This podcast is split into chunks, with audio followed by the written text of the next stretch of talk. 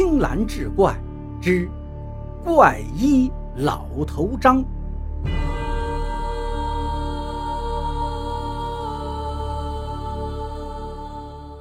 话说岳江镇的最西头有家豆腐店，做出来的豆腐价比肉高，味比肉鲜。说出来谁信呢？可是吃一回您就知道了，那豆腐嫩的，入口即化，如油脂爆开的豆花香，一瞬间就在口腔里荡漾开了。做豆腐的是老两口。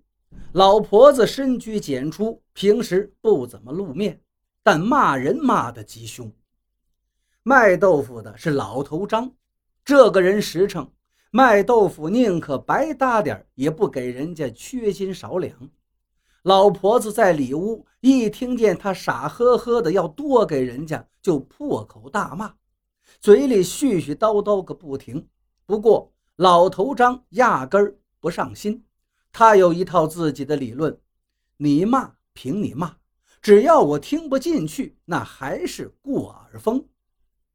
不过老头张只是烧柴火和卖豆腐，做豆腐的大部分工序还是倚仗老婆子一手把关，挑豆、泡豆、磨豆汁，最后点卤压形，一分一毫都不能乱了手脚。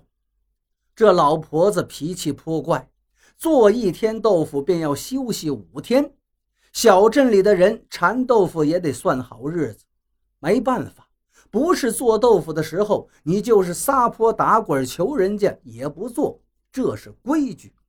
谁让人家就能做出这样好吃的东西呢？豆腐一卖完，老婆子要在家挑黄豆，老头张就算是歇班了。这时候他就像获了大赦一样。在小镇到处溜达放风，他也知道怎么讨老婆子欢心。老婆子呢爱吃糖，岁数大了牙口不好，但是对龙须酥情有独钟。每回老头张出去转悠，必然给他带回几包，能消他不少的火气。要说老头张吃穿不愁，日子过得悠闲自在，看起来散人一个。竟然也有些本事，后来竟是得了个怪医的名号。这老头张不知是生来就有点残疾，还是后来受了伤，右眼珠子跟左眼珠子不像是一对儿，倒像是后来配了个牛眼珠子一样，怎么看怎么怪。有时候他瞪大眼睛，叫那没见过世面的小孩看见，当场就能吓哭。后来他索性就眯缝着眼看东西，这一眯缝眼，再配上他那悠哉悠哉的步态，像极了目中无人的闲散王爷。这位闲散王爷吃饱了没事干，就愿意扎人堆里凑热闹。有一次，听南桥下的老头们说，后山有人挖出了老参，不少人就聚在下山的路上。等着收购新挖出来的山参，他一听来了兴致，也想买一根泡酒喝。等他去到后山的路口，已经不少人聚在那儿了。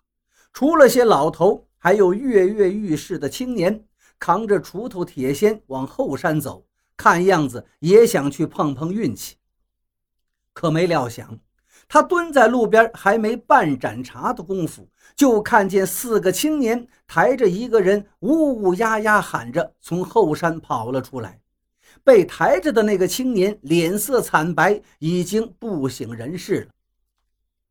那四个抬人的青壮年也是急得满头大汗。众人一见，忙围上去问是怎么回事。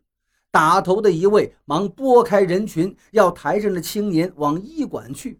原来。他们弟兄五个听说后山有人挖着山参了，也想去碰碰运气，发笔小财。哪知道兴冲冲的进山，山参没见到一根，好巧不巧就撞见了熊瞎子。那熊瞎子也不墨迹，瞧见他们撒脚就嗷嗷地奔了过来。他们五个哪儿见过这阵势呀？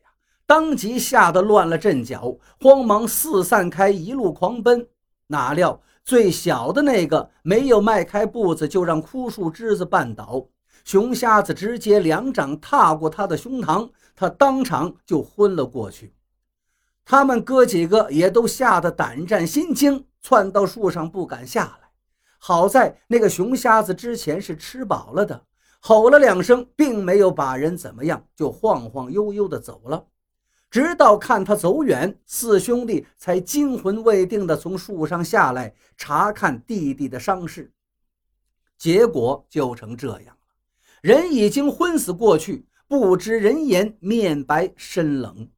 众人一听是一片唏嘘呀，赶紧让开道，让那弟兄五个往山下赶。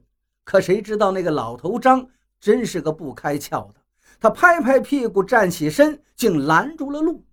众人正要骂他，老头张开口了，说：“从这儿到医馆还有一段路程，若是这么送去的话，怕是半道上这人就凉了。”打头的青年一听，心想：这老头说的似乎有些道理，忙放下小弟，低声向他请教。老头张也不说话，走到一旁，拿了个石头，仔细瞧了瞧。猛地一下劈烂了自己平日盛水喝的葫芦嘴儿，瞧了一眼周围没有妇人，便大大咧咧解了裤腰带，在众人面前行了个方便。那破葫芦成了满满一葫芦尿，在众人不可思议的目光中，老头张捏开那昏死青年的口，给他生生就灌了进去。那一泡尿还冒着热气。见此情景，大家的嗓子眼好像被谁抓紧了一样，差点都呕吐出来。可是谁曾想，那青年被这么一灌，竟悠悠醒转。老头张见状说：“看这小兄弟呀，是被那熊瞎子拍碎了肺腑了。我给他灌这泡尿，活血化瘀止痛，醒神治，但是也只是缓解之策。当务之急，你们呀，赶紧送医吧。”带头的青年感激不尽，再三谢过老头张，便赶紧抬着兄弟往医馆奔去。后来果真如老头所言，那青年被救了回来，只是伤了肺腑，在床上躺了小半年才算痊愈。那大夫说道：“得亏老头张那泡尿吊着命，为他争得了时间，不然这坟头草怕是都半米高了。人尿救急。”一般上山的老药农、老猎人才知此法，这个做豆腐的老头竟然也知晓，看来他不简单呐。